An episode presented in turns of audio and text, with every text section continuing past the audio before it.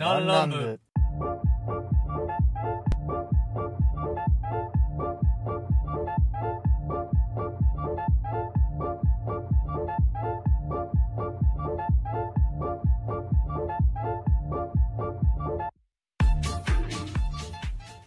どうも、リツです。どうも、ヒラです。よろしくお願いします。よろしくお願いします。さあ、始まりました。ダンランブ第73回でございます。早いね。早いね 今、ヒラさんはだってさ、もう次収録するっつったらもう急に30回ぐらい飛んでるもんね。え、俺、前回出たの何回目だっけ？あのね、一回収録したんだけどね、うん。あれね、実はしたんですよ、前。うんうん。あの、ちょっとね、ポシャッと。あら。ちょっとね、いろいろあって。なので、えー、最後に出たのが多分30何回とか40何回とか。うん、すごいな絶対に付き合う方法とかなんかそのあたり？ああ、そうなんだっけ。そうそうそうそう。そのあたりからの、もすんごい飛んでるな、じゃう、まあでもなんかね、ファンがいるらしくてね。皆さんね。あ。ああ、嬉しいわ。あ、レアだ、レアだからこそ有名、有名じゃは、あの、人気ってあるよね。ああ、忘れないでほしいね。逆に出てる比率としては率は多分人気があんま低いと思うね。あれだよね、あの、いつもあの、見てたら、価値下がっちゃうみたいな。そうそうそうそうそう。道盛りでいつも釣れる、あの、鈴木みたいな。まあ、しょうがないもんね。そうそうそう。いや、俺鈴木扱いすんだよ。またお前か言われるだけやんけ。そっか、俺は伊藤だな、押したら。ああ、伊ね藤とか、そっち系だね。黒マグロあたりの。まあ黒、まあ、それはいいんだよ。あそうだな。はい、えー、ダンラムという番組は、えーサブカルから真面目な話まで様々なテーマでお送りする番組でございます。えーメンバーは全で8人いますけども、えー今回はリツとヒラで、この2人でお送りしたいなと思います。えーお便りは、えー、ツイッターからは、ダイレクトメールは、えーハッシュタグダンラムにて、えーメールは番組詳細欄記載のメールアドレスにて、ラジオネームとともにお願いいたします。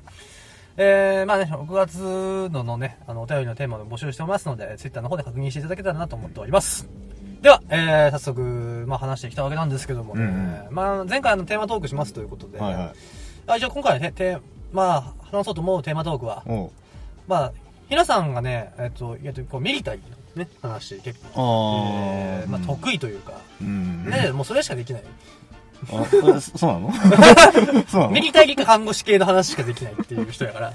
あまあでも結構意外とね、ミリタリーの話って結構、需要あるみたいで、あのー、まあうちのね、結構あのーうん。ー、もう、リスナーさんでね、あのあー、うん、いらっしゃったね。うん。あ、花本さんっていうね、チラチラと。うんうん。あのイラスト描いていただいてる、見てる。ああの、ごめんなさい見える花本さんっていうね、方が、あの、うん。ヒラさんのミリタリー話聞きたいですっていうふうに、あの、うん。リクエストいただいてますのでね、ぜひ今回、ちょっとね、まあ、あんまりこう、派閥の話とかね、あのーね、話になっちゃうとちょっとさ、うん。ななんか政治絡みの話になりかねないので、そのあたりはちょっとなしにして、そうだね。単純に、コンテンツとしてのミリタリー、なるほど。この話をしていきたいなとうんうんうん。思います。まあ、あとは、まあ、歴史としてのね、ミリタリーの話を、まあ、ミリタリーっていうかまあ戦争といいますか、まあそういった話もちょっとまあ重たい内容ですけどもね、まあまあまあしていきたいなと思います。まあまあそれはテーマトーク入る前になんかちょっとこうフリートークとして、うん。まあ最近の近況報告というか、というのは、皆さんはもう本当コロナショックで、うん。まあ看護師やってるんですけどね、そうそう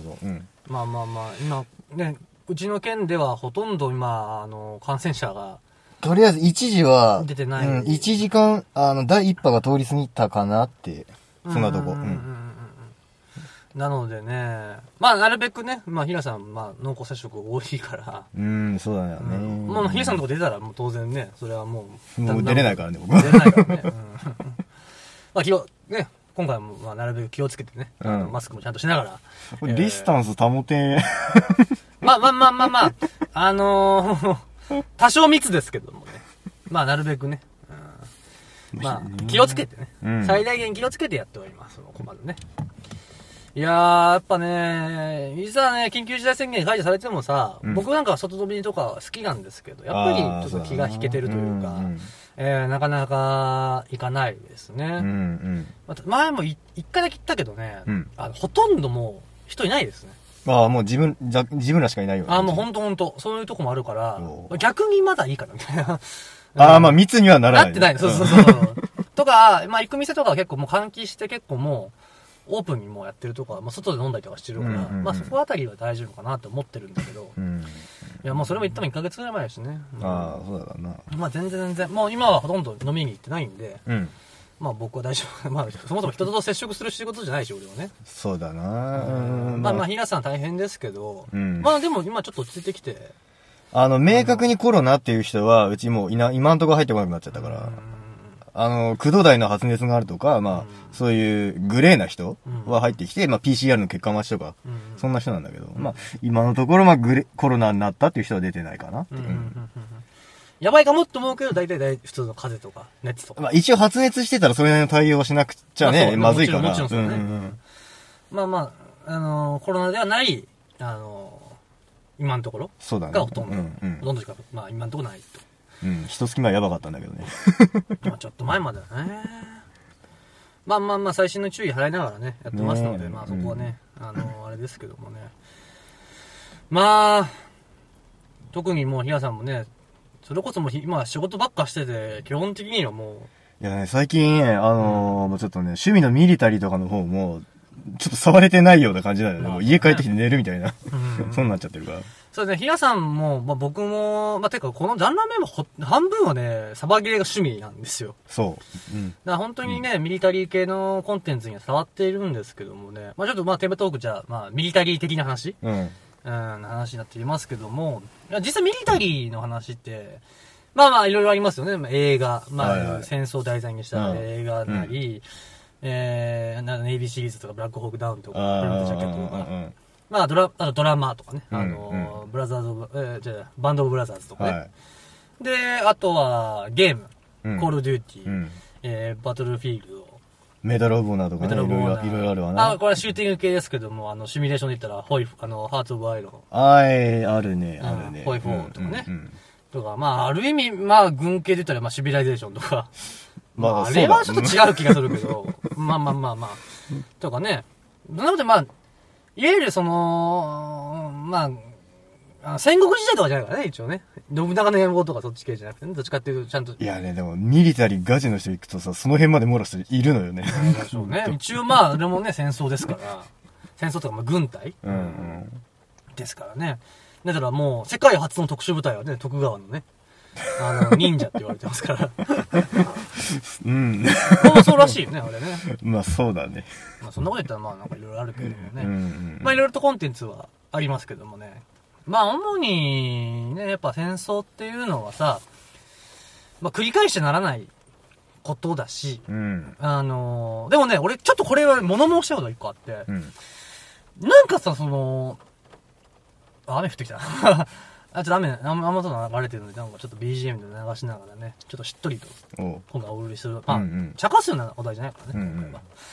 いや、あのね、その僕物申したいのが、そのうん地上波で、うん。なんか戦争系のお題出すなみたいな、なんかちょっと風潮あるじゃない？なんか、不謹慎や、みたいあなさ。ーなんかあるじゃない？ホタルの、ホタルの墓は流さないみたいなさ。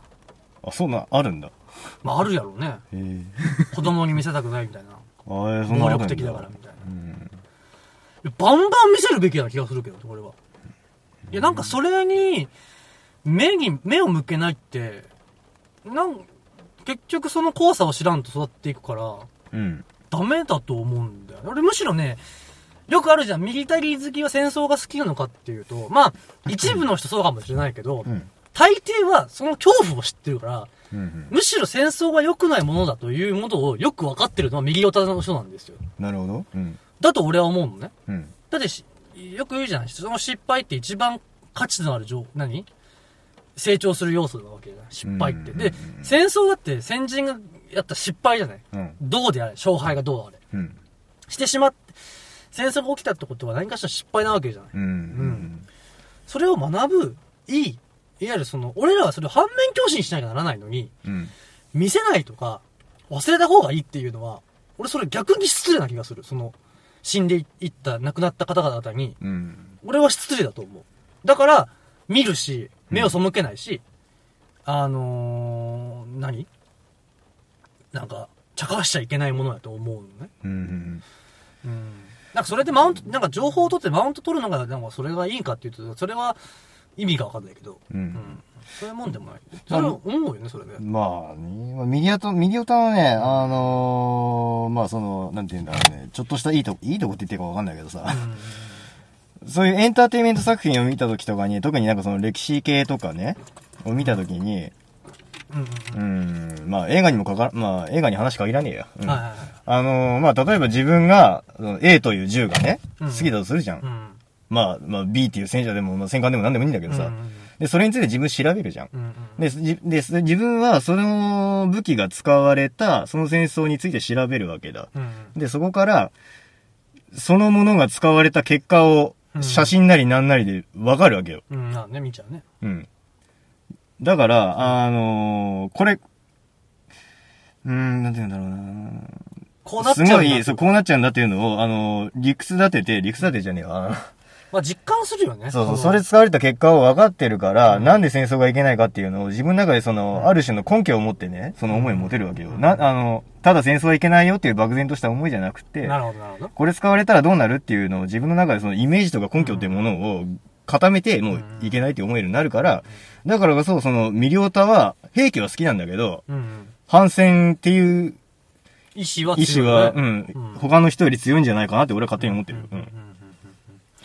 とか、なんか、なんだろうね、やっぱ、それはない方がいいよ、戦争って。でも、どっちにしたってやっぱ、某国がさ、やっぱ攻めてくる可能性もあるじゃない。ってうん。ことは自衛しなきゃならない。うん。うんで、自国がどういう機会を持って、どういうので守られてるのかっていうのに、ちゃんとそれを知って、あ、こういうのに税金に使われてるんだっていうのを理屈するのはやっぱ一個の、なんか義務な気がするしね、それも。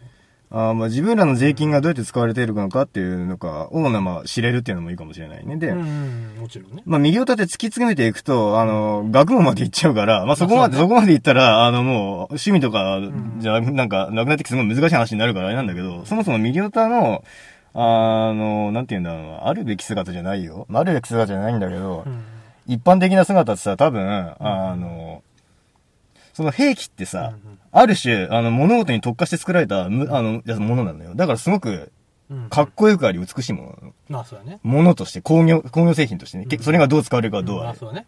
そこにそれでその兵器とか、兵器っていうか、そのものには罪がないから。うん。使ってる人間が罪だからね。そうそう。で、あのーその、もののかっこよさと、うんでもさ、これ使っちゃいけないよねっていう、その使われた結果こうなるよねっていうギャップの間で、あの、もだえて楽しむっていうのが魅力だと僕は思ってます。なるほどね。いや、こんなこと言ったらさ、まあ、車だってさ、うん。逆手を謝れば、ね、まあ、人を殺すものじゃない。だったら一番安価で手に入る殺人兵器だよね。まあね、それ言ったら、だって、えあの、鉄パイプだって人殺せるからね。そうそうそうそう。いや別に俺さ、あの、例えば、アメリカの、別に銃犯罪とか擁護するわけじゃないんだけど、あの、全米ライフル協会が、うんね、あの、有名なコメントでね、言ってるじゃん、あの、銃が人、そう、人は人を、ん？銃が人を殺すんじゃなくて、人が人を殺すんです。うん。うんああ、全くその通りだなと俺は思うよ、個人的に。うん銃に罪はない。うん。だって別に狩猟するのに銃は使うしね。うん。で、その趣味でこう、クレー射撃をするのに、まあ、遊ぶ目的銃は作られ、な、あったりもするわけじゃない。まあ、うんそれは少 少ないかもしれんけどさ。ね。だからそういう、まあ、銃にはこう魅力があるし、あのー僕もやっぱ騒げとかもします、するんだけど、やっぱ、戦争がしたいからそれをしてるというか、なんか一個のスポーツとして、うん。なんでもそうじゃん。戦争が元になってできたスポーツとか、アメフトもそうじゃん。うんうんうん。アメフトもそうやし、なんやったら、剣道とか、うん。ね、あの、フェンシングなんかも、銃剣道とかもろそれだからね。ね、なぎなた。うん。これももともと人を殺す武器を用いたススポーツなわけで、うん。俺はそれだと思ってるのね。うん。まあ、たまたままあ、あの、近いだけで、その、その、えうーんと、その、戦争が起きちゃったっていう時代が、ちょっと最近あってただけで、うん。ものとしてはほぼ同じようなものだと思ってるから、俺は別に、だから、まあ、何？医療、うん、軽視ししてるわけじゃないっていうのが伝えだよね。そのうん、サバゲー好きが、そのミリ、あの、戦争に対して、軽視してるわけじゃないよね。うんゲームしてる、してなうんなりさ。でもやっぱその、結局は、まあ、メディアとかよく映画でも僕も見ますけど、そはいの戦争系の映画見ますけど、やっぱりこう、実話が多いじゃん。そうだね、そういう系のあんまりその、フィクションなのないじゃない？結構ノンフィクションに実話があって、それに、あのーまあ、脚本が当てはっててみて、メディアとして出してるとか結構ほとんどじゃない、ミリタリー系のフィクション作品って言ったら。スター・ウォーズね。ああ。コマンドとか。コマンドとかブ。ルーライズとかめっちゃあるじゃん。あれ戦争じゃないからね。単純にあの、アクション映画やからね。そうだね。たまたま、あの、元グリーンベレー対元、ランボーとか。ラン、まあ、ラン、ランボーとかそうやな。あーまあまあ、基本的にまあ、よく言われる戦争ものって言ったら、まあ、大体ノンフィクションなわけじゃない。うん。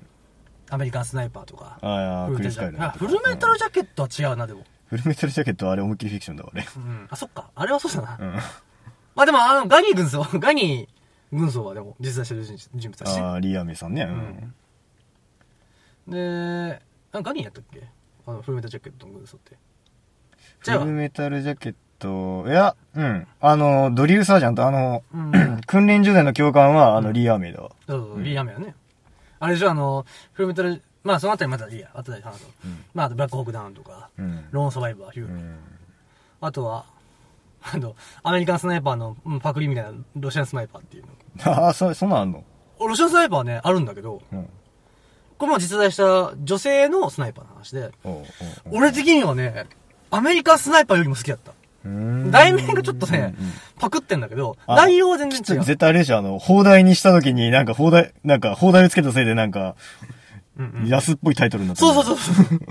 アメリカンスナイパーはパクった感じになってるけど、全然内容は本当に実在した人物の、あの、女性のスナイパーのうん話。うんうん。ソ連女性スナイパー多いからな。うんそうそうそうそうそうそうそう。結構俺はそれを見てて面白かったかな。うんうんうん。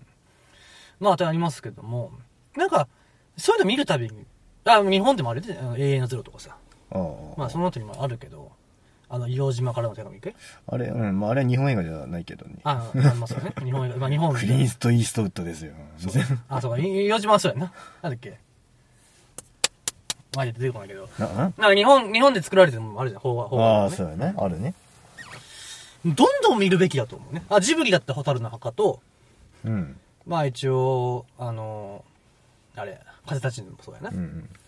あの、日本やったら、あの、硫黄島からの手紙がよく夏とかにほらね、うんもう毎年毎年やってるじゃん。うんうん。個人的にはあれだけじゃなくて、もう一つ対のアメリカサイドの視点で作られたうん、父親たちの成長期も見てほしいんだよ、俺。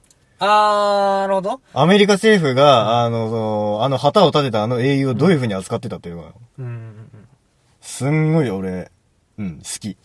うん。ちなみにその、硫黄島からの手紙のあらすじも含めてさ、うん。どういった作品なまあ、硫黄島に、あわーって来るじゃん？のアメリカがね。うん、アメリカがわーって来て。でまずアメリカ対日本。そうそうそう、日本で。うんで、まあ、そのすり鉢山ってところに、んあの、まあ、あの、正常期を立てるわけよ、うんうんで、その瞬間の写真をパシャって撮ったすっげえ有名な写真があるんだよう。ん。あるね。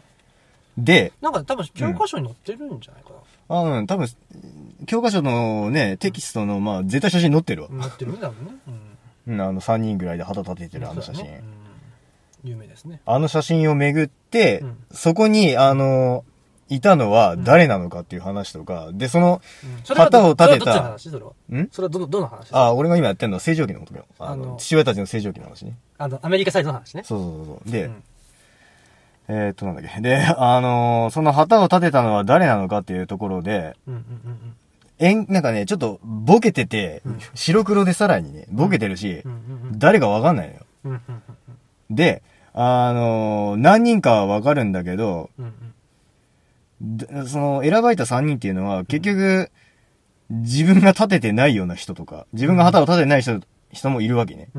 なんだけど、そのアメリカが、アメリカの国はその3人を使って徹底的にその戦時国債とかを稼ごうとするわけよ。なるほど。で、さらに分かったのが、あの有名な写真は、本当にあの、自分らうがん、海兵隊がね、アメリカの海兵隊が視線をくぐり抜けて、で、その先に、やっとこそ旗を立てたって、そういう写真じゃなくって、んだいぶ戦闘が落ち着いた後に、撮った写真なんだよ。なんでかっていうのを、一番最初に立てた旗はちっちゃいのよ。うんうん で、みすぼらしいっていう理由で、テイク2を撮ったの。ええー、そ、そんなんあったんや。ええで、さらに問題なのは、その一番最初の旗を立てた人らうんうん、全身でんのよ。ええー、立ててないんだ、その人。そう。だからテイク2でうん、その場になんとなくね、なんとなくその場におった3人が英雄にされちゃってるわけよ。いやで、その3人を使って、アメリカ政府は徹底的に金を稼ごうとすると。ー、うわいや、それの方を見たら面白いかもしれないね。合わせてみる方が。うんうん。硫黄島からの手紙は、まあ、クリント・イーストウッドが作った。監督しで、渡辺謙がうんめっちゃいい演技してるから。へー。あとあのー、嵐の二宮くうんん、あの、西郷上等兵として出てんだけどう、ん、初め、ええと思ったんだけどね、映画見た当時ねうん。いいよ。あのー、やる気のない兵隊の感じがよく出てるからね。うん。名演技がねなるほ。どね。いやー、見てみたいな。吉野高見俺ね、何気に見てなかったんだよね。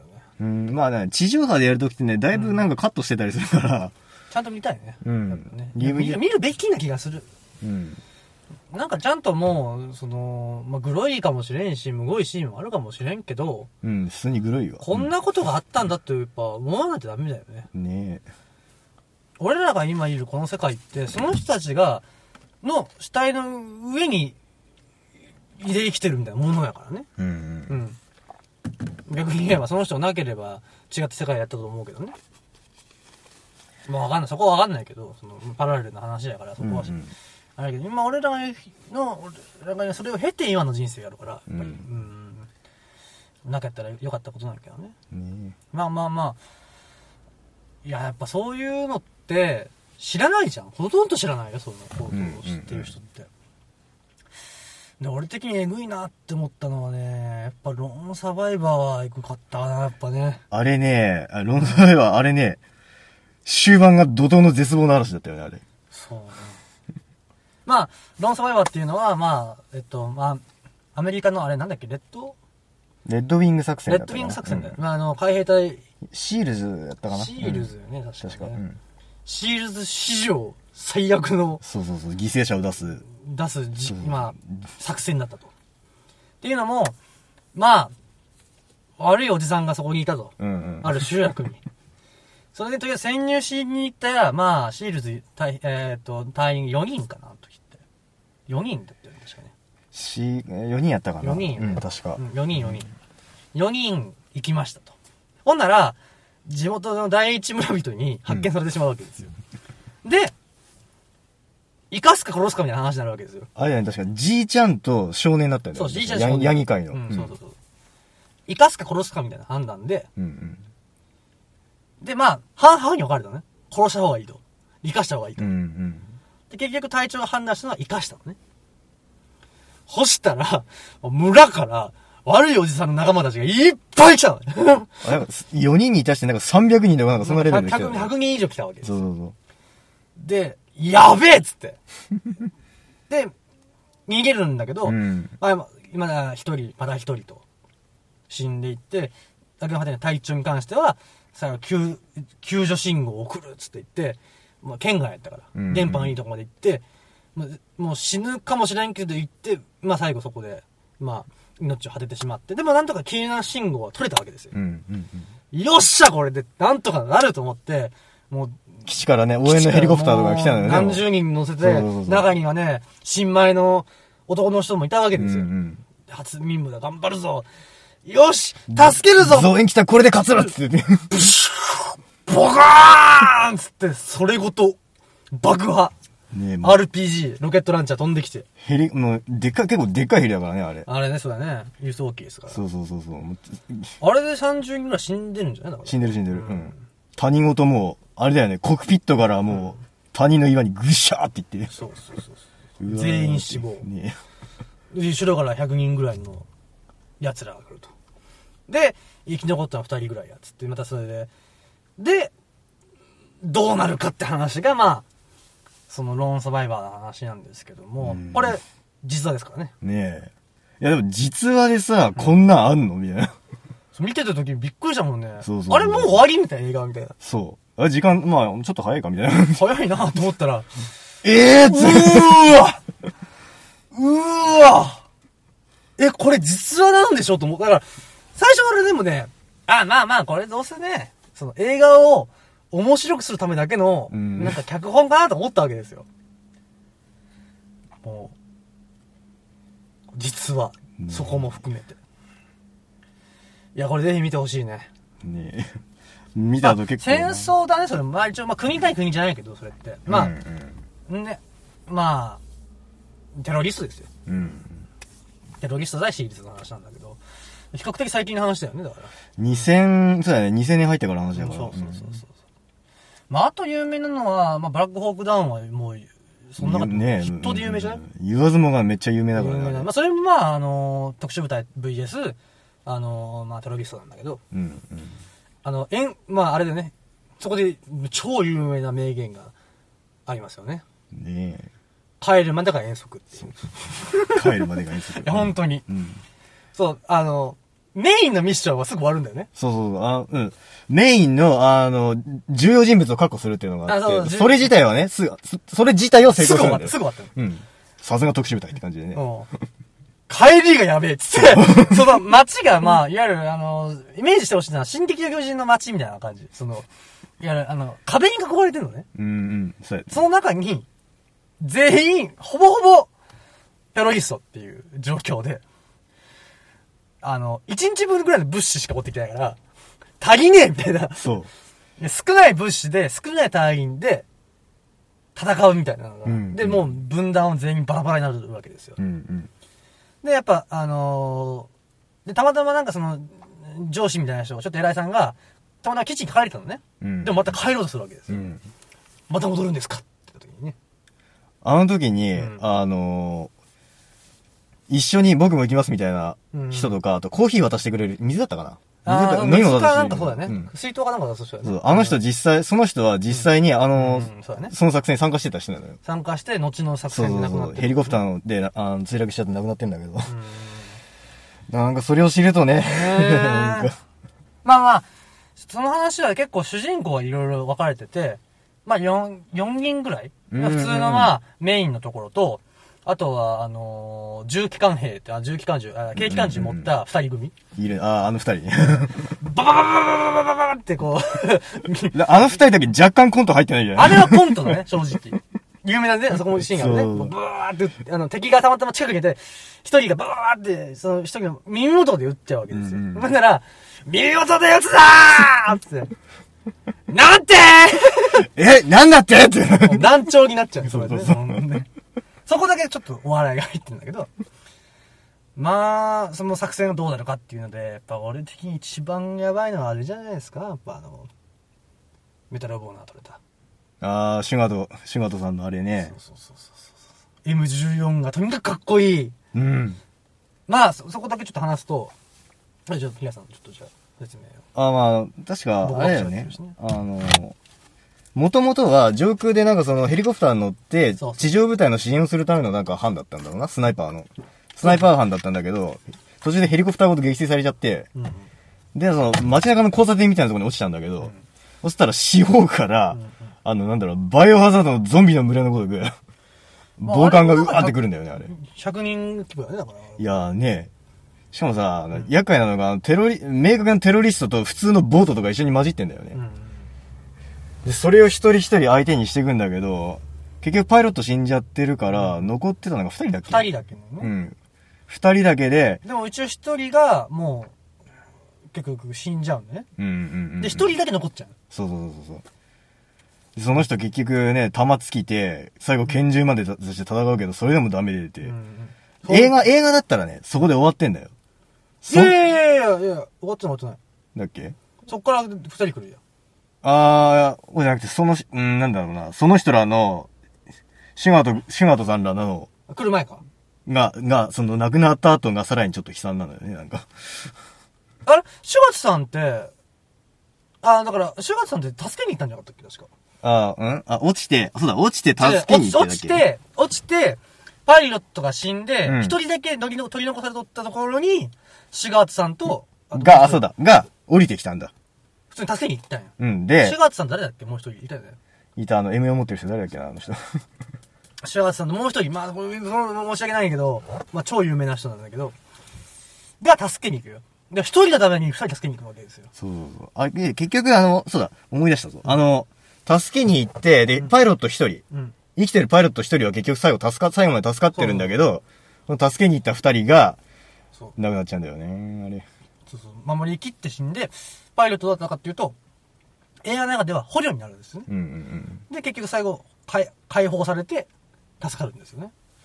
で、そこで最後に、あの、その二人には、メダル・オブ・オナー、そうやね。うんあの、最高勲章ですね。うん。を、まあでもね、やっぱ、うーん、ね、高い勲章よりも、でもまあ、あの二人亡くなった後ね、服剥がされて死を引き増しとかになってるから、ちょっとあんまり見てられなくてさ、ニュース映像とかで。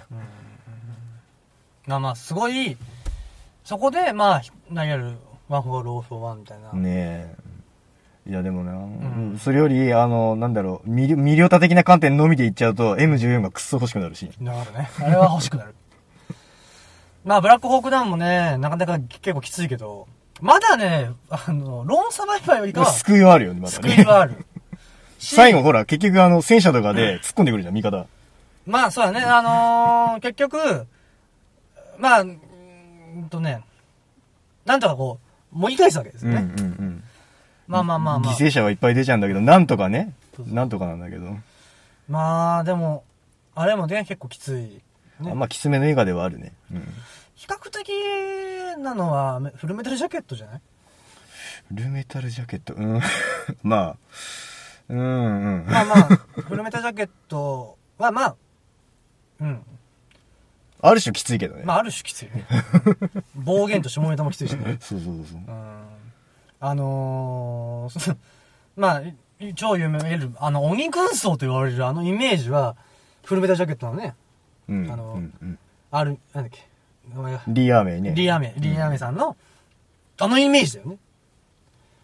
お前ら、なんだお前らみたいな。うんそのね。いや、あのシーンで一番好きなのは、セリフがね、俺は人種差別をしねえと。んお前ら全員価値ねえからだ。すそうそうそうすげえよ、この人って。おい、決まってますよって言うんだ。なら、俺の妹を犯してやる権利を与えようとか。なんかね、すげえこと言うな、この人。俺の娘、俺の妹をスカルファックしていいとか言うはずだよね。なんかそんな言ってたよね。なんか、あれえぐいことね、言うよね。あの、なんかそれぞれの、あの、吹き替えする人によって結構上品なセリフになってたりすることあるからさ。あれはね、英語の字幕で聞くのが一番ね。そうそうそう。あのめちゃくちゃ下品なの楽しめるからね、あれ。まあ本当まあまあ、そそれはまあ最初の新人ビリじゃないけど、そのね、あの、きつくその、精神をね。ね別に中は別に普通のね。リア、あのリアーミさんは確かに、あの、普通、リアーミさん自体はね、うん。結構面白いおじいちゃんだから。でリアーメンもさね、星座とか吹っ飛ばしてるね。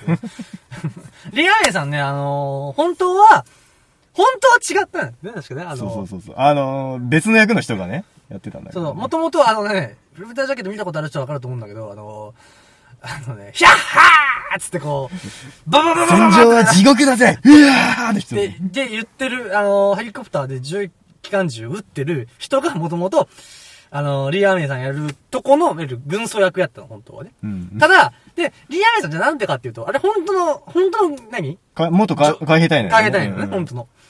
あのー、本当まあそういう人で、その人はまあ演技指導じゃないけど、まあ、モノ本のその何？見本みたいな感じで、あのー、ということ、ということで来たんだけど、あまりにも上手すぎたっていうか、あまりにもまんますぎたっていうか、なんていうの？そうそうそう。あの、抜擢すぎて、うん私あんたやってよってなったらしい。ならもう主役だよね、あれもね。だね。うん。てかもう、フルメタルジャケットのハイライトあそこだよね。そうだね。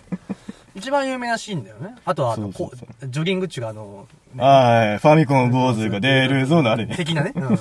あのシーンとかも有名なシーンですけどね。さあ、えー雨が降ってきましたけどもね。だいぶね、あなんか雨音がう。ん。まあまあまあ、しょうがないね。うん。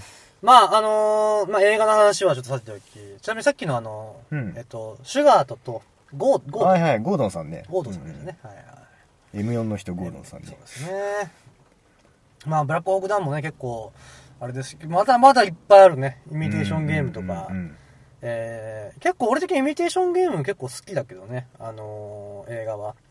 えーアラン・チューギングっていうエエニグマと言われるね、暗号解読機をね、うんうん。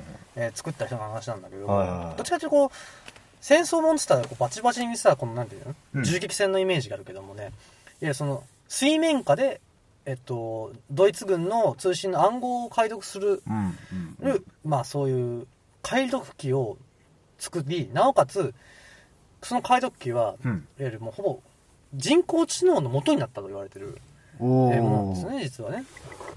でこれも実在した人で、あー俺的にはエグかったシーンはね、まあ、なんやかんやあって、まあ、解読機ができましたと。はい。で、えードイツの、えーまあ、潜水艦の、えー潜水艦長は艦隊のね、情報を手に入れるわけですよ。うん。で、このまま行くと、うん。ドイツのその柵にはまって、もうめちゃくちゃ壊滅すると。はいはい。で、いう状況下で、じゃあもう、ね、映画流れてたらそこでじゃあ、バチンとじゃあ暗号解読して、うん。助けてやるっていうのがまあ映画でじゃないですか、普通は。うんうんうん違うんですよね。そこで、やっちゃうとまたドイツ軍は暗号を変えてしまうと。ああ、なるほど。まあ、そしたらまだわ振り出しだからね、また、おったら。なので、んもう何人か犠牲出ちゃうけども、うん。まあそれをまた裏をかくようななんか作戦を、まあ補足で出すけども、突っ込ませるしかないっていう。おおいや、その同じ班には自分の兄かその兄弟が乗ってて、ー。兄が乗ってるんですよつって言ってるのに、いや、言えないんだと。いうことで、まあ、ゴニョゴニョと。あの、アラン・チューニングさんっていうね、まあその、人の話なんですけどもね。うんうんうん。いやー、どっちかっていうと、なんかその方が結構こ、ちょっと当時の、え戦争、戦場の話だけじゃなくて、うん。その国がどうなってるかとかって結構よく表してるなって思ったんで、はあ。俺的には、そういうのもありだなって思ったんけど、まあ結構難しいけどね。うんうん。まあまあまあまあまあ、そういうのも、ちょっとこう、アクションでグロいのも苦手だっていう人は、見てみるといいかもしれないね。歴史好きは面白いと思うな。あ、じゃあ俺も、そうだな。結構ライトに見れる戦争映画って言ったらいいのかな、なんだけど。うんうん。コマンド？いや、うーん、まあ、いや、ある種の戦争映画。ターミネーター違うよ。ターミうネーん。プレデター。ター。あ、ターミネーターもね、あれ一応戦争映画だからね。あスカイネットと人類。あと3年、まあ、あと3年後になると、あの、当時の作品で言うと、ターミネーターがあの、が、バチバチに今やり合って、ターミネーター征服してるっていう社会があと3年後らしいよ。怖えわ。じゃあな今ん、とこ、今んとこまだね、裁判のやつ出てないし、大丈夫と思うんだけど。グーグル、グーグルはサイバーダインだった。おお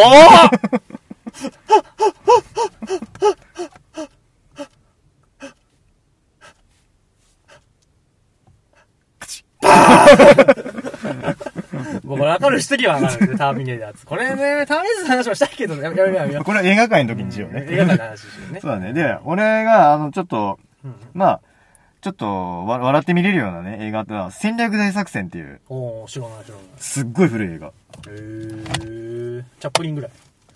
もうちょっと新しいから。あのね、アメリ、簡単にすげえ言うと、うんうんうん。アメリカの戦車と、アメリカ軍の戦車と。ドイツ軍のタイガー戦車で銀行強盗して金塊盗もうぜって話。何やそれ。戦争もんじゃねえんだよ、それ。そう。いや、その当時の風刺、ギャグ、うんコメディいやあのね、うん。出たのが70年。1970年。ああ、冷戦時代か。そうそうそうそう。あまあちょうどベトナム戦争中だよね。そうだねん。結構古いな。まあまあ、古い、古いっちゃ古い。でもまあ映像のクオリティで言ったらバックトゥーザフューチャーぐらいか。あまあまあ、そんな感じあれかね70年代よねあれ一応80何年やったかな。80か。うんかバックトゥーザフューチャー見れる人は多分見るんじゃないか まああの、グロ、グロいシーンとかはないから、うん。手軽に見れるよ。うん。それ見て、はあ、戦争って恐ろしいなってなる。多分ならない。まあまあまあまあ、そういうのはなんか、入門編でいいのかな。どうなんだろう。入門編はとりあえずもうホタルの墓でいいんじゃないの？個人的にはね、あの、トップガンとかちょっと押したいけどね。あ、あれトップガンね。戦闘機かっけーできるやつ今リメイクしてるからね。リメイクじゃないよ。あの、し完全新作よ、あれ。トップガンマーヴェリックって。うん。あ、そうなんだ、あれ。いまあ、要は2。要は2。へーで、、トム・クルーズが CG 使うんだったら映画出ないって言って。1の時点でも CG は一回も使ってないのよ。まあ CG の技術なかったからってことなんだけどね。徹底して、あの、あのジェリー・ブラックカイマーとかが、カメラワークとかにめっちゃあの、こだわって作ったやつなんだよ。へだから2も宇、宙行ったらしいね、あれ。宇宙？え、違うのかな、あれって。ミッションインポッシブルなんかな。どうしようかわからんけど。まあ、いやいやいやいや。まあまあまあまあまあ、なるほどね。確かにそうだね。あのね、あのトップガンのオープニングは、絶対、あの、映画史に残るオープニングだわ、あれ。ああ、やっぱそうやね。めっちゃくちゃかっこいいねあれいいね。ああ、音楽いただかる。うーん。あの、逆光の中で、あの、まあ、ドゥンドゥドゥンって。なんあの、シルエット、オープニングでシルエットがあるんだよね。ねくっそかっこいいんだよな、あれ、本当うん見るに。しかないね。うん。今の若い子のトップが見ないだろうな、でもな。見ろ あの、ベストガイっていうね、はいはいあの、なんとあの、織田裕二主演の日本版トップガンがね、あの、出てるんだけど、あの、航空自衛隊がなかったことにしてる映画でね、ええそうなんだ。あの、あのトップガンに刺激を受けて作られた、うんあの作品なのね。あ、まあ、おうん、面白い、人によっちゃ面白いかまあまあまあまあな。見てみるといいよ。まあ映画はね、こう、尽きないですけどね。まあ、とにかくその、ミリタリーのその、いわゆる戦争のこう怖さとか、こういう人がいるから俺たちはこの平和の中で過ごしてるんだっていう、実感するのにはすごくいいコンテンツだと思うのね。うんうん。まあ、一番手っ取り早いのってね、その当時の記録映像を見ることなんだけど、あの、普通にグロ映像だから。まあ、てかグロいし、やっぱ、それはちょっとさ、まあ一番伝わるかもしれんけどさ。手っ取り早いっちゃ手っ取り早いんだけど、とっつきにくい。ああと、めっちゃくちゃとっねうん、手っ取り、うん。でもにくいなんか、あるさ、あれ、プライベートライアンか。ああ。あれなんかは、でも言ってたのは、もう、映像も、音楽、音も、うん。その、人の感じも、何もかも、当時の感じを描いてる。うん。ただ唯一足りないのは、匂いだけっていう人がいたらしくて。うん、あ、弾が足りないんじゃなくて。うんそう。あ、ファームがあるじゃなくてア。パームじゃなくてね。うんうん。匂いか。いやいや、そんな。いやいや、でも結構グロいなと思うよ、やっぱあれ。グロい違うんう。結構忠実に再現されてるのかなって思うよね、やっぱねう。ん。でも本当にあったのかなバーンって腕吹っ飛ばされて、新鮮な腕取って、どっか行く人。まあ、腕2、3時間やったら繋げるからな。まああ、そういう問題じゃないね。そうやね。うんまあまあまあまあまあ、なんかそういうこともね。まあ結構あれも、まああれ第二次世界大戦の話なんでね。うん。まあそういうのを見るのもいいのかな。うん。まあまあまあ映画はね、ほんとつきませんけどもね。まあゲームもね、我々好きなんでね。ああ、はいはい。まあゲームの話もしていけたらなと思うんですけどうん。ね。うんまあ、あのーコールデューティーとか、バトルフィールド、あえーと、メあ。タルボーナ。とかね、いっぱいありますけども、うん。皆さん特に何が好きですか？まあ、あくまでもこれゲーム性とは関係なしに、いわゆるそのミリタリーを、の伝えるう部分で言ったら、FPS でね、俺なんかあんまりそういう、あれなんだわ、あの、メッセージ性みたいなのも多分作り手にはあるんだけど、ん。あの、俺にはあんま来なくて、とりあえず銃かっけよ、みたいな。まあそれも まあそれで使いやってるんだよね、俺、FPS は。メディアとしてというか、コンテンツとして面白いっていうのはあるけど、ゲーム、ミリタリー系のゲームでだったら、あーまあ、そうだな、バトルフィールドとかあれも違うからな。あんな。まあ、ワンとか、あの第一次世界大戦を表してる。あ、BF1 だ。あ、やったことないんだよね、BF1 俺。あそうなんだ BF4 で止まってんだよ。俺 BF1 はストーリーは良かった。あのー、いろんな、えせんえいろんな、まあ、第一次世界第一次世界大戦結構いろんなところでね、うんあのー、戦ってるんですけど、それぞれの、まあ、人の話うん。うんなんですけども、まあまあ、それは、普通に作品としても、うん。当時のその、恐ろしさっていうのも、なんかなんとなく伝わるような作品だったのかなとは思いますけどね。その俺さ、俺さ、最後にキャンペーンのあるバトルフィールドやったのが4だ、あの4だからさ。ああの、4はね、あの、一応、あれはなんだろう、架空戦争というかね、うん、まあ中国で発禁処分だったっていう曰く付きの。そうだね。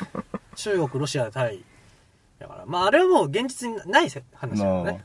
あ、あれはいろんな面でストーリーがちょっとあれだったからね。なので、コールデューティー4の、えーモダンフェアか。ああ、あれも一応架空の話だからね。でもね、なんかあれはドラマ、ドラマっていうか一本の映画、映画みたいにして見てた、ね。あれは。うんうん。ストーリー楽しむんだったら、まあ、コールオブデューティーモダンウォーフェアっていうのが、だね。うんまあ、あの、プレステ4持ってる人はね、リマスター1と2出てるんでね。うんうんうん。まあ、3、もしやりたかった、まあ、それはリマスターを待つしかないですね。そのうちあの、インフィニットウォーフェアあたりまでリリメイクするのかね。あれはちょっと、近、近未来が正直なんか見てないからね。近未来だったら、あの、スターウォーズのバトルフロントでいいやってなる。ああ、確かに確かに。うんタイタンホールとかねそ。う。まあ、なんだろ俺はね、なんかそれ、め、あう。の、ワールドトーかな海外版やけど。そうだね。あれなぁ、うん、いやー、ワールドトーか。うん、まあ楽しかった。あれはあれで楽しかったけどね。うん。ちょっとゲームは難しいね。エースコンバットとかはね、あれ結構、いいよ。まあ、あれもフィクションだけど、あのね、テーマまが、あ、あの、エスコンバットっていうのは、ねあの、戦闘機の。あ、ごめんね、あの、足りなかったわ。ううん。んあの、要は戦闘機に乗って、あの、敵撃ち落としていくうん。ゲームなんだけど、そこに出てくる、なんかその、まあ、人種問題とか、あと自分、あのその作品内ではね、うん。ハーリングの鏡っていう風に表現されてるんだけど要は自分の見てるものってうん、相手から見ると違ったものに見えるみたいな。で例えば1枚の絵、絵があるじゃん。うんうん1枚の絵見ても、自分と相手じゃ、その、うん捉える解釈が違うんだよね。うんまあまあそれがあるね。だそこから生まれるいざこざだとか、あと国って何みたいなやつとか。いわゆる現実いわゆる歴史自体に忠実でフィクションノンフィクションじゃないけどもうん。いろいろあの現代に通じるやつあは。あそういうのもいいかもしれないね特に、あの、一番最近に出た最新作のね、はいセブンエースコンバットのセブンは、これはあの、今ほら AI とかね、はいはいはい無人兵器とかいろいろ言ってんじゃん。あれに対してまたあの、一刀を投げ込んでるから。ああなるほどそれぞれの作品でちょっと社会風刺みたいなのがちょっと入ってるわけだそうそうそうそうそう。まあ面白いかもしれないね結構、うん、いいよ。た だ私ねどうしてもねあの戦闘機系苦手なんですよ、あの、飛行機系さ、ダメだよね。ダメ全く。よ酔うんですよめちゃくちゃ、うん。だできないんだよねそうなんだよね。あの、そうまく空を飛ぶことすらできないからね、俺。うん、ゲーム、ど、どっちかと得意じゃん、俺。うん、うん。基本的に、まあ、うん、ゲームセンスはある方だと思ってるんだけど、唯一できないのが、レーシングゲームと、あの、そういう、センタル、もうそういう、機械が扱う系のゲームはね、苦手なの、本当に俺。うん。あ、でもほら、BA4 とかやったらわりかしうまく動いてるじゃん。動かないんですよ。俺、僕全然乗らないんですよ。あれ？そうだっけ？助手席。ああ。なるほど。戦車も助手席。アシストポイント美味しいんだよね。ただ、あの、車だけはね、あの、うんうんうん、 C4 くっつけて爆破させるとかあるけどね。ああ、確かにそれいいかもしれないね。まあ、あとは、まあ、俺のおすすめはやっぱ、意外とね、あのね、CO、コールオブデューティーって、まあ、戦争のせる、あのー、一人称視点っていうのはその、まあ、自分視点のまあシューティングゲームが、うんうん分か、りにくい人で言ったらあのゴールデンアイで思ってもらえれば まああのそれ言って分かる人いるかな？いや、めっちゃ分かりにくいと思う。いやいや、まあ僕の世代で言ったらね。あれでしょ、あの、ポーズ画面でこれやるやつでしょ。そうそうそうそう腕時計見るやつ。腕時計見るやつ。鉛筆銃ね。AK が鉛筆になってるやつ。もう分かんないね、今の子。64だけどね。ええー、まあ、コールビューティーっていう、まあ、ゲームがあって、まあ、それはもう、これも、まあ、作品によっては、えっ、と、まあ、実際にあった戦争の中で、まあ、フィクシフィクションでやってるものがあったり、うんうん。まあ、あの本当に架空の、えー戦争が描いたりするんですけどもね、僕、ブラックオプス結構好きで。おー。コール・デューティー・ブラック・オプスっていうのは、ああいうこう戦争系の中では、ミリタリー系の中では結構比較的珍しい冷戦時代を描いてるうんうん。作品で、まあ、ストーリー性としても、すごく一本の映画にしても差し支えないような、うんうん。いわゆるその、脚本、いわゆるその、ちょっとこう、謎が多い作品のとうん当時、その、裏で暗躍してたアメリカの工作員たちの話とかやったりするから、うん。描きつつ、ベトナム戦争ってどういう感じだったのかっていうかね。あー、ベトナム、そうだね。うん、あれベトナム戦争だね。そうそうそう。あの宇宙ぴょんぴょんするやつじゃなかったっけ？宇宙ぴょんぴょんするのはゾンビモードかな？の方か。うん、とか、あの、2とかね。あ、あとイン、インフィニット・ウォーフェアとかそっちの方だけど、ブラックオプスは、あの、基本的に。冷戦時代の話だから。うんうんうん。ブラックオプスあれシリーズ化してんの ?2? あと、1、2、3があるけど、うん。あのー僕はないようにしてます。え？2は、2もあるけど、うん。2は一応1と繋がってんだけど、うん。な、まあ、あの、いわゆるターミネーター3みたいなもんですよ。あの、直属のか、何？あの、続編じゃない的なイメージ。うん。いわゆるその、僕的にはまあ、うん、あれはあれで完結してて面白いかなっていうね。う。ブラックオプスもしね、PS4 でね、リマスリマスターとか出たらぜひやってほしいなと思う作品がね。まあ、あとは、あのーリラさんもやってるけど、あの、モダンオンフェアですね。ああ、はいはいはい。まあ、あれなんかは、その、あ、そう、ブラックオプスの説明してねえわ。まあ、ブラックオプスのあらすじで言ったら、うん。まあ、あの、秘密工作員の、C- CIA ですね。うん CIA の工作員の、まあ、メイソン君っていう人の、が尋問されるところから始まって、ほで、彼が、その一個の、いわゆるその、まあ、なんだろうな、ロシアの、が、ソ連の、う。うん。まあちょっと、すげえ悪い奴がいて、うんそれに対しての情報を派遣みたいなところから、ストーリー始まってって。そのメイソン君の記憶の、で、プレイするわけですよ。うーん。そうそうそうそう。何年前こうだったっていうので、話しながら、こう、何？階層、階層ね。の中でゲームです。はいの中でプレイするみたいな感じなんですけども。うんなんでメイソン君が捕まってるのかとか、うん。じゃあ車君はどうやっていくかっていうのは、まあその本編の話なんですけどね。うんモノフェアは、えーっと、まあテロリストの話だね。ああ、そうだね。うん。テロリストとか原因で、まああのー国と国同士はちょっとこう戦争になっちゃったみたいな話なんだけど。うん。そうそうそうそう。まあまあまあ、これはどっちかっていうと現代の、いわゆるその、当時ほら、まあ、いアメリカ、あイギリス対、まあ某、中東のね、テロリストの。一時期あったじゃないですか。うんまああれな感じですよ。うーん。それがまあ、ワン、えーモダンウォーフェア1、モダンウォーフェア2、モダンウォーフェア3というね、この3部作であるんで、これもぜひね、あのーマルチプレイが一番有名なんですけど、うん。キャンペーンが面白いんで。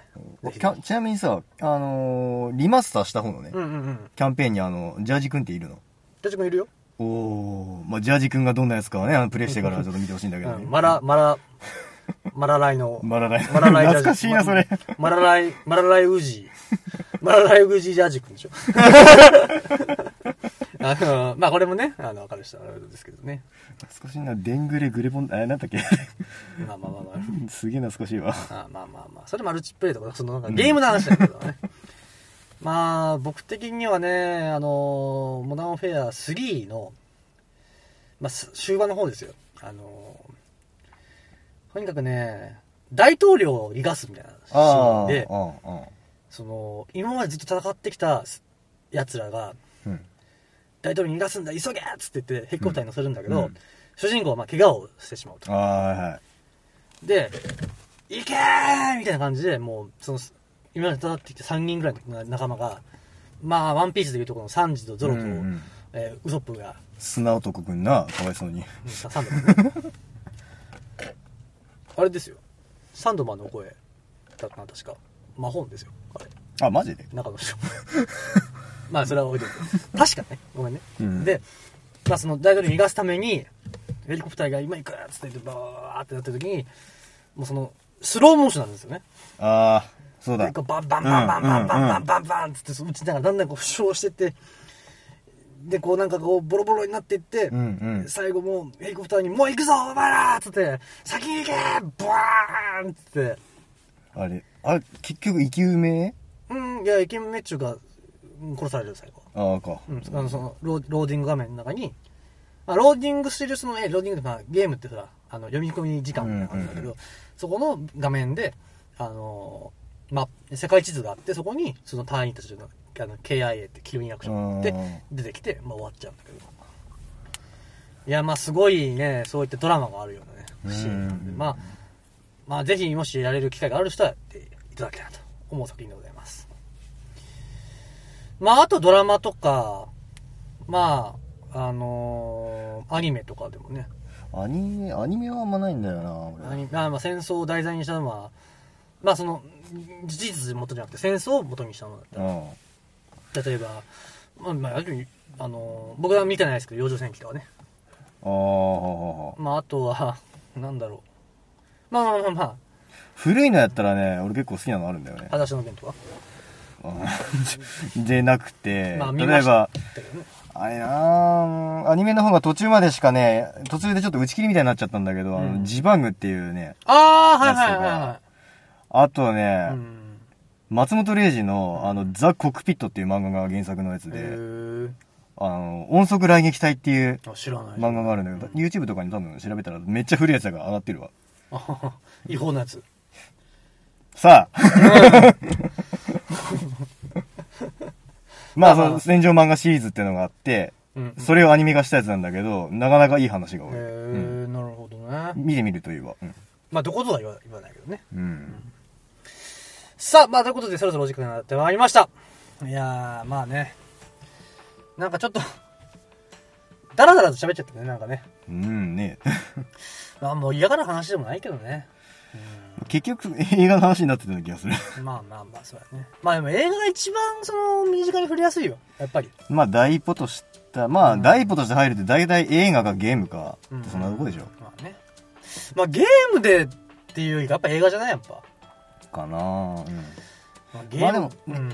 身近なさ、あのー本物の、なんていうの、ミリタリーってものに増える機会だったら、まあ多分今年はやらないと思うんだけど、あのー自衛隊の基地が近くにね、ある人だったら、うんうんうんあの、陸上自衛隊の駐屯地祭とか。航空自衛隊の、あの、航空祭とかね、あるね。